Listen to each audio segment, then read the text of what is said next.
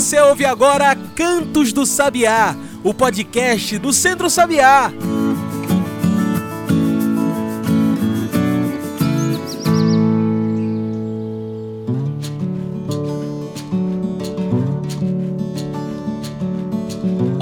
Todos e todas que nos ouvem agora pelo Spotify e demais plataformas. Eu sou João Lucas, comunicador do Centro Sabiá, e está começando agora o Cantos do Sabiá, nosso podcast semanal sobre o campo, a cidade e o mundo.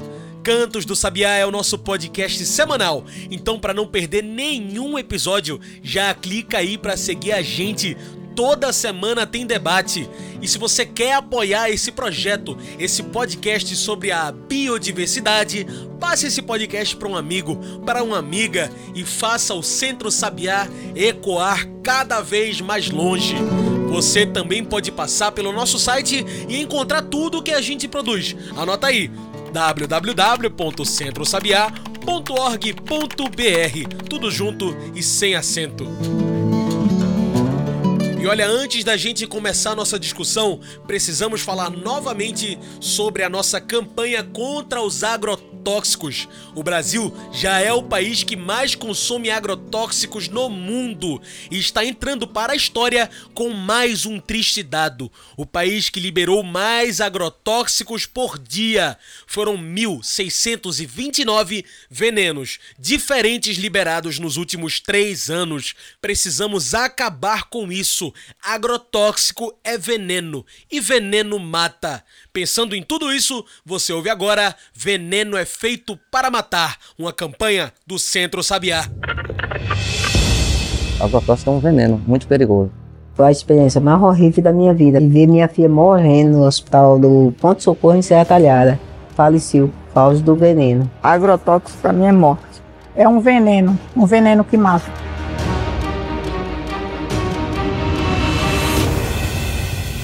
Agrotóxico é veneno e veneno é feito para matar.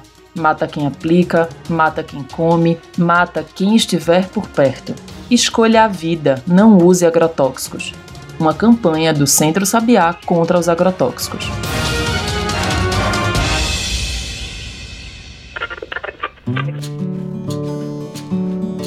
Escolha a vida, não use agrotóxicos. Agrotóxico é veneno e veneno é feito para matar. Essa semana vamos falar sobre o aquecimento global, as mudanças climáticas que cada vez se tornam mais instáveis e os resultados de uma política antidemocrática. Hoje falamos de justiça climática. Afinal, existe justiça climática em nosso país? Hoje, o Brasil é um dos grandes representantes dos retrocessos ambientais. Voltamos para o mapa da fome, o consumo de agrotóxicos e venenos só aumenta, as queimadas e o desmatamento avançam contra o meio ambiente e a desigualdade e injustiça só crescem como resultado. Afinal, ainda dá para haver justiça climática em nosso país? É sobre isso que conversamos hoje. E é para falar desse tema tão importante que hoje convidamos para nossa mesa a camponesa da reforma agrária Roselita Vitor. Ela faz parte da coordenação política do Polo da Borborema, em Paraíba, e representa a Articulação Nacional de Agroecologia, a ANA. Roselita, muito obrigado por aceitar nosso convite. Você pode se apresentar melhor para quem está nos ouvindo, falar um pouco melhor sobre você? Olá, minha gente. Eu me chamo Rosalita Vitor. Eu sou camponesa da reforma agrária, moro numa área de assentamento.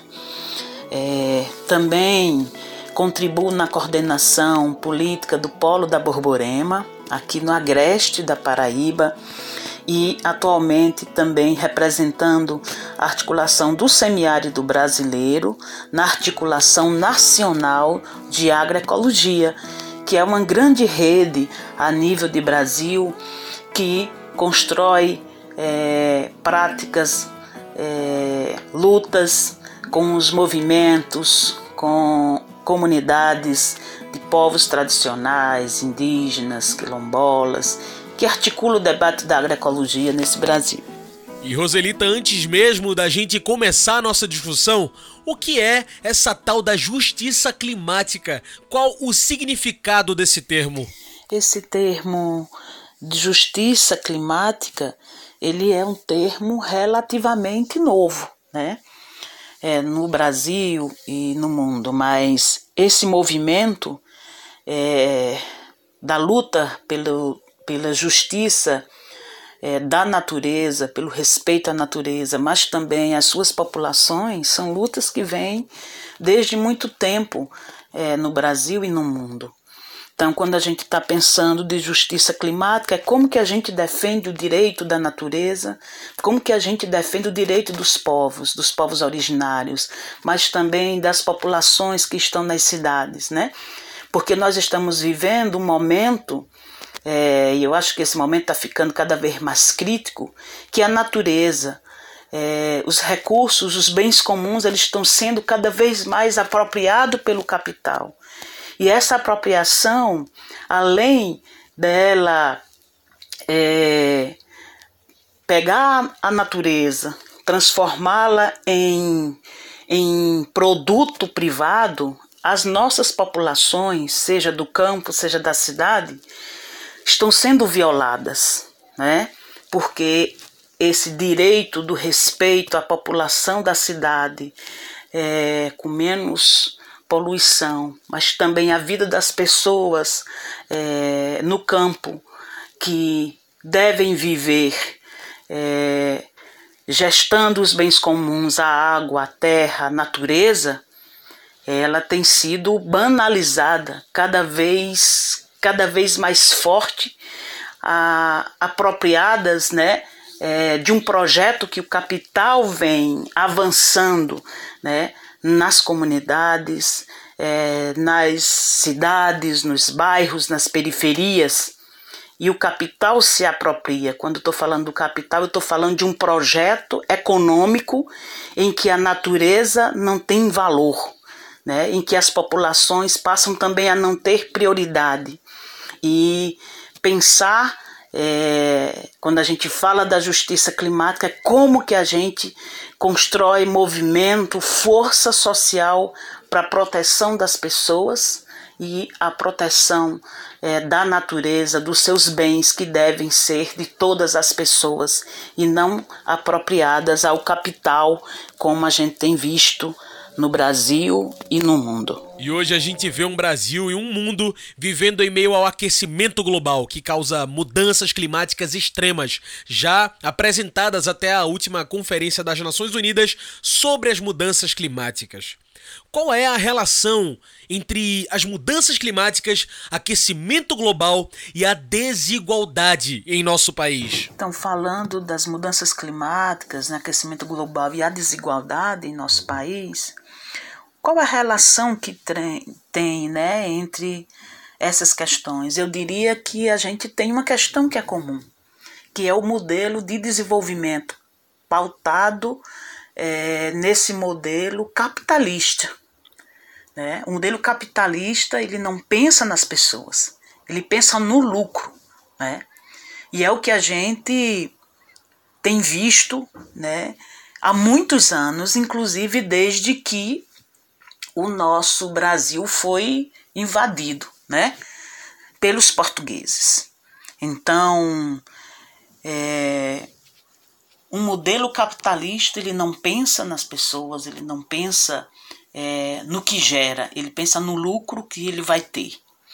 E isso é o que gera também a desigualdade. Se a gente olhar para o nosso Brasil, quem é que detém a riqueza hoje? Quem detém a riqueza são as grandes empresas, são os grandes impérios que controlam inclusive a alimentação, né? A gente está vivendo, ainda estamos vivendo uma pandemia, mas se a gente for olhar de 2020, é, quando inicia né, toda essa questão da pandemia, e, e a gente vai, vai ver né, que as pessoas foram ficando, se as pessoas já estavam vivendo uma situação de pobreza, essa pobreza hoje ela é grave. E é, o que, que aconteceu com a população mais pobre? A população mais pobre está comendo hoje miojo, salsicha, que não é comida.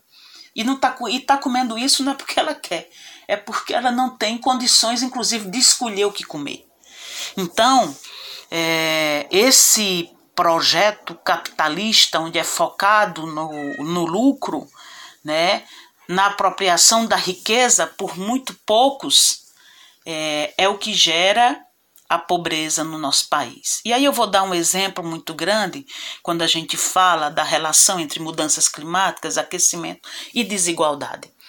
No Nordeste do Brasil, no semiárido brasileiro, por exemplo, a expansão dos parques eólicos e das usinas solares, e que é dita e colocada a nível mundial como uma energia renovável, ela hoje dá muito lucro para as empresas privadas, inclusive que estão aqui invadindo o Nordeste, mas as populações, as comunidades rurais, os trabalhadores, inclusive essa forma de produção de energia dita renovável, ela inclusive tira a liberdade dos agricultores de, de manter a produção, as suas formas de vida ela está sendo é, gerando pobreza, miséria, né, nas famílias camponesas. Isso está acontecendo em Pernambuco, né, é, na região de Caetés.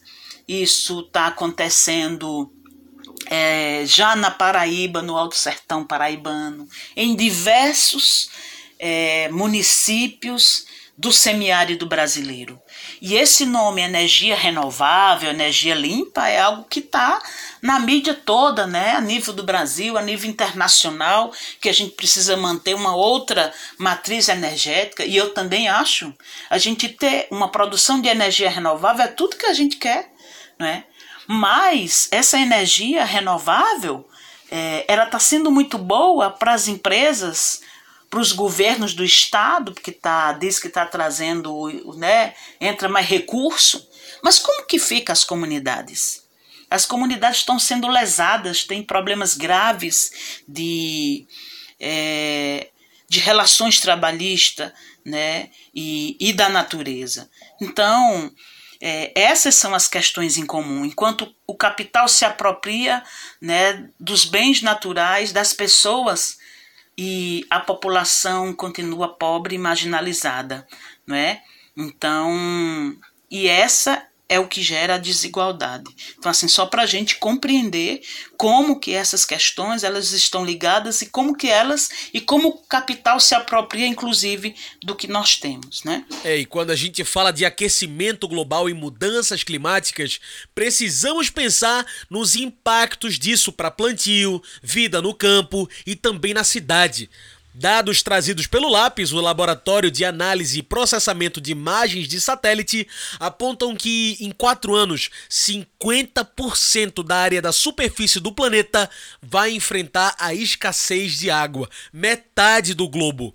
O que isso significa para as populações marginalizadas, para quem vive abaixo da linha da pobreza? Eu diria que se a gente não construir, né, não fortalecer um modelo né, é, para o campo, né, um projeto de desenvolvimento para o campo, melhor dizendo, é, que seja pautado na numa outra relação, né, inclusive na relação da convivência com o semiárido, né, a partir do olhar é, da agroecologia, as populações difusas, inclusive né, do Brasil, do mundo rural, vai sofrer muito mais. Acho que todas as regiões. Mas eu acho que tem uma questão que é o semiárido brasileiro, ele vai sofrer muito mais pelo processo que ele já vive de desertificação, né? E aí, se a gente tem é, uma situação agravante de mudanças do clima, né? E se a gente continuar pautando o modelo de desenvolvimento para o mundo rural, pautado no modelo do agronegócio, nesse modelo, né, sempre um modelo em que é, um modelo pensado muito mais né, para exportar, um modelo pensado é, para dar lucro e a gente não pensar numa outra relação em que as pessoas né, e as comunidades vão construindo formas, né, é, experiências de convivência e a gente já tem é importante a gente dizer que no Brasil, no semiárido no Brasil, nós temos experiências vastas de convivência com a agroecologia, de convivências com o semiárido, não é? E que essas experiências nos trazem muitas lições, né? A cultura do estoque é, em todos os lugares, quando a gente vai pensar agricultura familiar camponesa, é o que é o que as famílias há anos, há séculos vem fazendo né? E como que a gente aponta políticas públicas? Como é que a gente, como é que, né, a gente olha para essas experiências e a gente fortalece essas experiências, né? Então, eu acho que a gente está, inclusive, no momento de pautar questões como essas, né, do ponto de vista das políticas públicas. E aí a gente pensa como ficam de fato as populações marginalizadas, as populações que vivem à margem da linha da pobreza, é, como que essas famílias vão conviver com mudanças climáticas extremas, né, é, que compromete a falta, é, o acesso ao alimento, é, o acesso à água, o acesso aos bens né, é, da natureza e, como que a gente constrói né, comunidades é, em que as pessoas têm essa condição de viver, né, é, estocando, como é que o, o acesso ao conhecimento eu acho que é fundamental.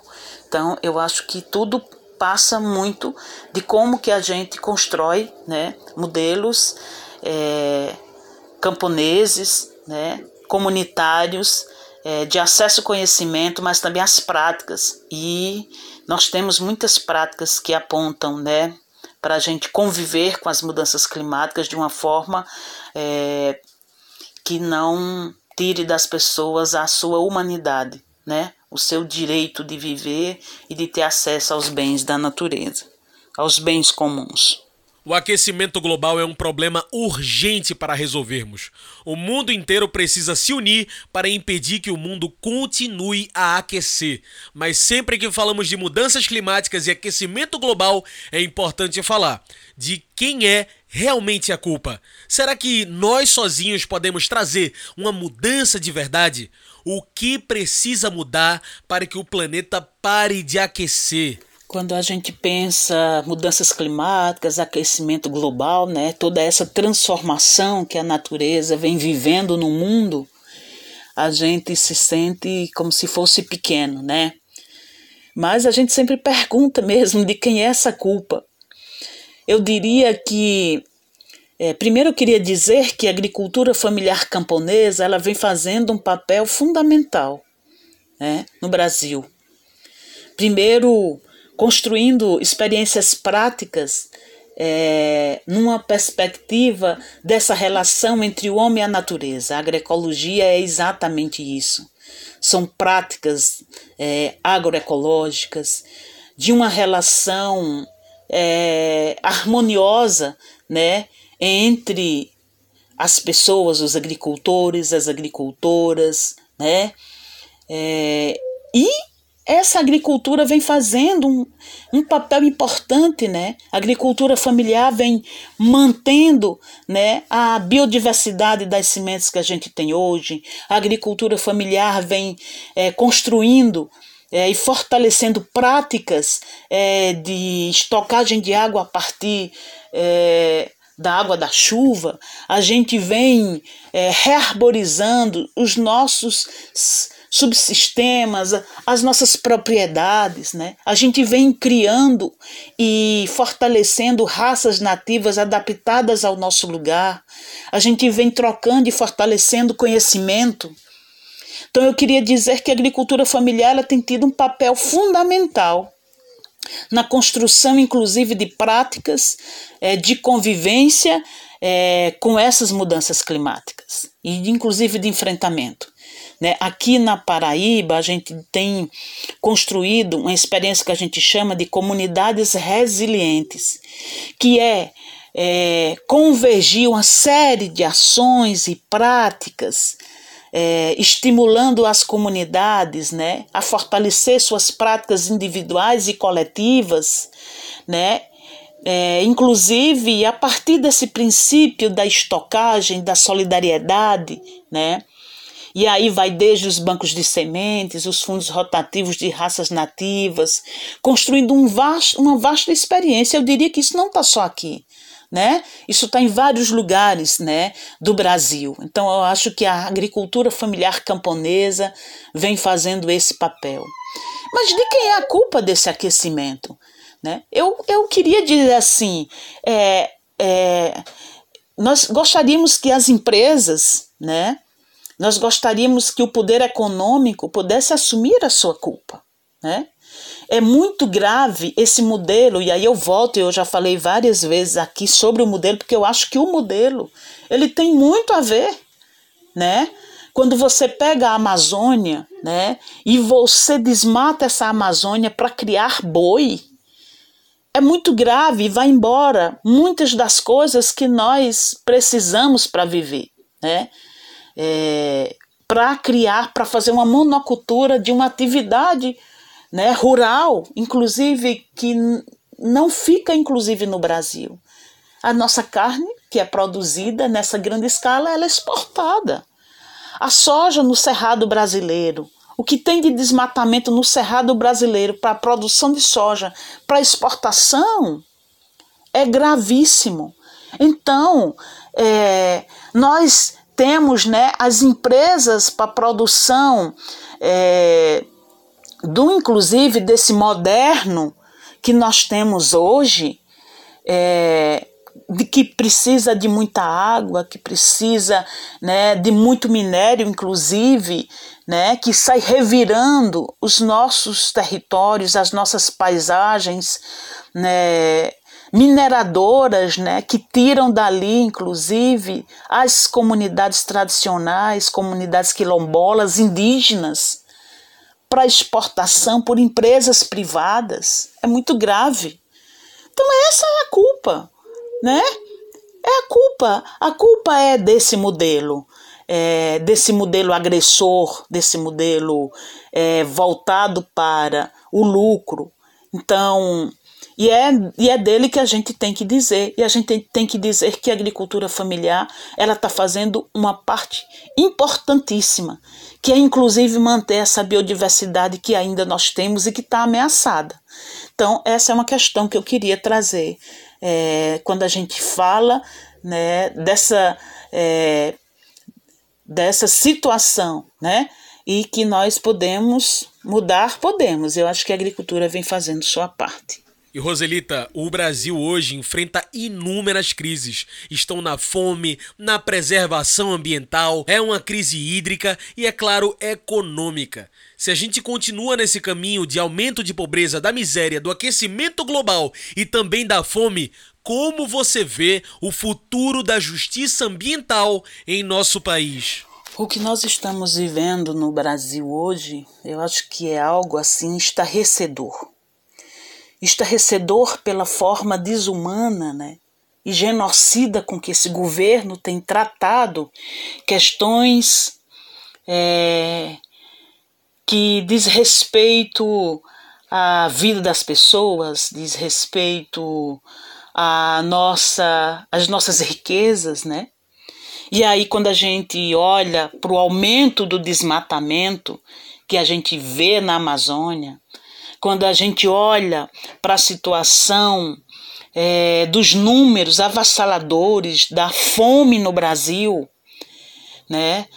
E aí a gente tem gravemente um governo que é negacionista, que diz que não tem desmatamento da Amazônia, né? Que, as, que aqui não tem fome, que aqui não tem racismo, né? Nós estamos vivendo um assim, eu acho que se a gente já teve governos difíceis, eu acho que esse não tem comparação com nenhum outro, eu diria.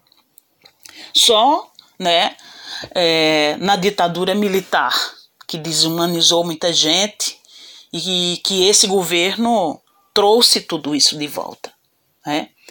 Então, é, eu, eu assim, né?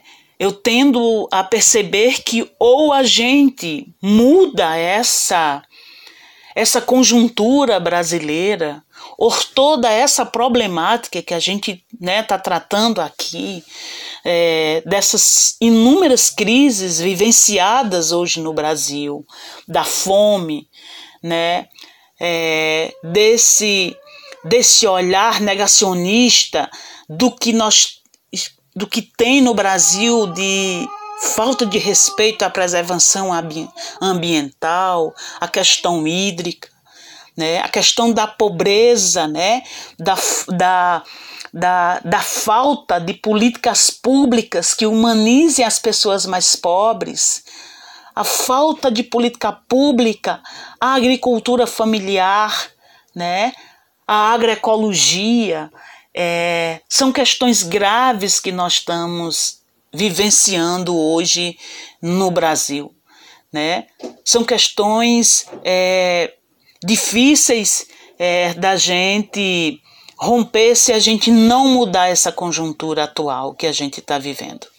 E aí, se esse governo ele se mantém no, no poder, como será é, mais quatro anos? Como será esse debate que a gente tem colocado é, nos vários espaços, nos movimentos, nos espaços de debate de políticas públicas, que é a questão da justiça ambiental, mas é também a questão de justiça humanitária às pessoas? Então, nós temos hoje uma situação grave que nós é, precisamos refletir, mas nós precisamos, é, nós precisamos mudar esse momento atual que a gente está vivendo que eu acho que é uma, é um, é uma leitura, né? de governo negacionista em todos os aspectos que a gente já pôde ver, inclusive nesse momento de pandemia que nós tivemos, né? Então isso é muito grave. Não é só uma questão de preservar a biodiversidade, é mudar a forma de enfrentar crises antigas do planeta e dos países como o Brasil. Você acha que essa mudança, um olhar mais humano, alinhado com a justiça climática, pode vir também através da política e das eleições nesse ano de 2022? Esse momento é, atual que estamos vivendo, né, de debate sobre a democracia, né, sobre o processo eleitoral, é um momento, sim, eu acredito nesse momento. E é as várias redes né, em, que, em que nós estamos, é, inclusive a Articulação Nacional de Agroecologia, a Articulação do Semiárido Brasileiro, a Marcha das Margaridas, é, construíram reflexões coletivas com a participação de muita gente. E construímos, inclusive, é, cartas que trazem essa reflexão que é uma soma coletiva de olhares, de percepções, de movimentos, é, de organizações que vem construindo é, muitas práticas, muitas formas organizativas de enfrentamento a essas questões, a questão da fome, das mudanças climáticas, é, construindo e propondo um novo modelo camponês em bases agroecológicas. Então, é, o que nós temos, né? Acho que a Articulação Nacional de Agroecologia, inclusive, é, traz uma carta, né, uma carta compromisso, para a gente fazer reflexões nas nossas bases, mas também fazer nos nossos territórios, nos nossos estados, e assim também a articulação do semiárido brasileiro, a Marcha das Margaridas, que são pautar questões humanas questões é, que diz respeito à nossa população, o direito humano à alimentação, o enfrentamento à fome. E esse é o momento. Nós precisamos construir, inclusive, reflexões coletivas é, a partir dos nossos territórios, das nossas comunidades, para ampliar esse debate. Né? E como que os candidatos e as candidatas que estão nas nossas, nos nossos territórios podem, inclusive, é, assumir compromissos né, para a gente pensar políticas públicas, públicas coletivamente de enfrentamento a essas problemáticas. Então, esse é o momento da gente pautar essas questões, trazer as experiências, trazer o que nós estamos construindo e pautar questões graves de, humani de humanidade né, que a gente tem vivido nesses últimos tempos. Então, é, acredito nesse momento, acredito que a gente tem essa capacidade de poder mudar, mudar a partir é, das reflexões, das questões e a partir das práticas que nós já temos. Então, esse sim é um momento importante e nós estamos né, disponibilizando para as nossas redes e movimentos e organizações essas cartas que são cartas para reflexão, não é uma carta só para assinar, mas é uma carta para a gente dialogar questões como nós estamos tratando aqui, né? Muito bem. Como nossa conversa está chegando ao fim, trago aquele quadro especial do Cantos do Sabiá, o Mete o Bico. Mete o Bico é o nosso quadro do podcast onde o convidado ou a convidada trazem seus pontos finais e metem o bico na questão. Bora lá? Roselita, hoje no Brasil existe uma justiça climática? Afinal, o quão longe estamos do ideal e será que é possível chegarmos num Brasil mais justo? Mete o bico. Eu acredito muito na força da organização, na força popular. Eu tendo a entender que a força, né, a força popular a construção coletiva e o acesso ao conhecimento ele é fundamental. Portanto, acredito nessas formas de construção. E nós temos exemplos né, de populações e, e que estão na luta pela justiça climática. Aqui na Borborema, no meu lugar, nós estamos aqui numa resistência, no enfrentamento muito grande de uma luta coletiva pela defesa do nosso território contra os parques eólicos e as usinas solares, porque nós acreditamos num outro modelo, não nesse modelo concentrador, mas a gente acredita que a gente pode sim ter energia, por exemplo, sem ter que ser nesse modelo concentrador, a partir inclusive dessas empresas privadas. Nós podemos descentralizar, cada família ter placa solar para gerar energia para o seu consumo, vender o seu excedente disso. Como é que, né? Isso é possível. A gente faz isso aqui no semiárido com com a política, por exemplo, de convivência com o semiárido que fizemos e construímos mais de um milhão de cisternas nesse semiárido brasileiro. Então é possível descentralizar a água, é possível descentralizar né, a produção de energia. E nós realizamos no dia 2 de abril, aqui no território do Polo da Borborema, a Marcha pela Vida das Mulheres, a nossa 13 terceira Marcha pela Vida das Mulheres e pela Agroecologia, e nós conseguimos, a partir de um trabalho de base nas comunidades, dialogando com as famílias, a gente conseguiu trazer para essa marcha 4 mil mulheres camponesas para defender o nosso território e propor propor um outro modelo de produção de energia renovável a partir da descentralização e não a partir da concentração das usinas solares e dos parques eólicos, mas cada família poder produzir energia, consumir o que é suficiente e vender esse excedente, pode ser vendido inclusive para a empresa de energia local. Por que não? Por que, que ele tem que ser um modelo centralizador, que derruba a caatinga, que muda os modos de vida das, das famílias agricultoras e que geram problemas sociais graves, como é a invasão de homens para poder manter e fazer essas obras é, e que geram problemas graves na vida das mulheres, né? Então, assim, que vai desde o assédio sexual até outras formas de violência que as mulheres sofrem. Então, é possível sim, é possível a gente ir construindo trincheiras de liberdade, de organização social. Agora, eu, nós também gostaríamos que essa luta entre as empresas e as comunidades é algo que é, é muito é, desigual, né? E isso a gente precisa afirmar que é sim.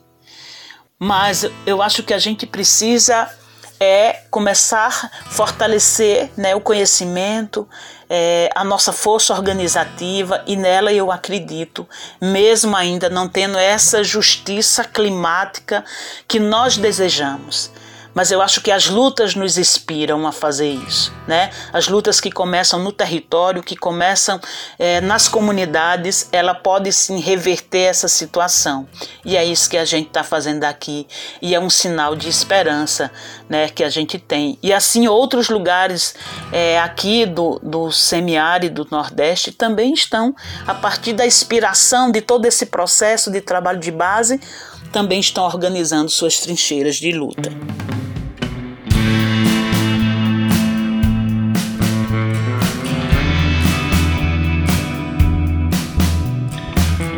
Isso, Roselita, muito obrigado pela sua participação. Infelizmente, o nosso tempo da entrevista está acabando. Tem alguma mensagem que você gostaria de deixar? Alguma consideração final? Eu quero agradecer o espaço, agradecer o convite para contribuir e quero aqui dizer que é, nós é, precisamos é, nesse momento atual, inclusive, que nós estamos vivendo, de espaços de debate da democracia brasileira, é, eu acho que a gente precisa refletir um pouco como que a gente pode construir um Brasil mais humano, mais solidário. E e como que a gente constrói essa força política entre o campo e a cidade quando nós que fazemos né, agroecologia, fazemos agricultura familiar camponesa, é, a gente sabe que nós poderemos ter muito mais saúde e que as pessoas mais pobres do nosso país, que estão nas periferias das cidades, que estão nos bairros, nas comunidades, podem ter acesso a alimento mais saudáveis e barato quando a gente fortalecer essa força social que a força camponesa e a força da cidade, de quem está na cidade. Eu acho que esses dois mundos são dois mundos que não são diferentes, eles, eles inclusive se entrelaçam né? quando a gente pensa é, de que a gente precisa viver num país mais humano, mais solidário. E essa é a mensagem que eu queria trazer. Eu acho que nós, nesse momento atual do Brasil, a gente precisa é, trazer o espírito humano, é, solidário é, e de, o desejo de que todas as pessoas possam viver com dignidade, possam ter direito a uma vida plena. E, e é isso que eu queria trazer nesse momento uma mensagem de que as nossas lutas nos inspiram. Né? E gostaria é, de deixar essa mensagem de que a gente pode mudar, eu acho que a gente tem que refletir com as pessoas mais próximas onde a gente está, no nosso território, na nossa comunidade. E vamos construir esse Brasil que nós queremos a partir né, dessa força social, de uma força humana, onde todas as pessoas têm o direito de viver e não apenas uma pequena parcela né, que tem que ter privilégios e a maioria da população continuar na desigualdade, na miséria, na fome. É, isso né, é desumano.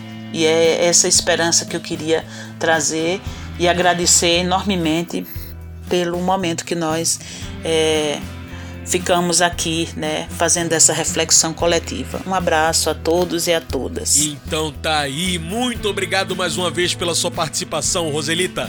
Gente, Hoje conversei com Roselita Vitor. Ela é camponesa da Reforma Agrária, faz parte da coordenação política do Polo da Borborema, na Paraíba, e representa a Articulação Nacional de Agroecologia, a ANA. Então é isso, pessoal. O Cantos do Sabiá fica por aqui, mas o Centro Sabiá continua. Então, continue nos acompanhando pelas redes sociais: Instagram, Twitter e Facebook procure por Centro Sabiá. Esse foi o Cantos do Sabiá, uma produção do Núcleo de Comunicação do Centro Sabiá, uma produção e locução minha, de João Lucas. Tchau, pessoal, e até o próximo Cantos do Sabiá. A gente se encontra na semana que vem.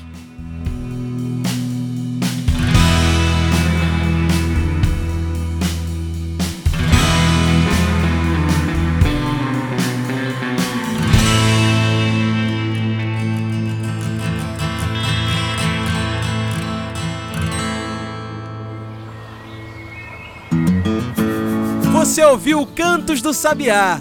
Cantos do Sabiá é o podcast do Centro Sabiá.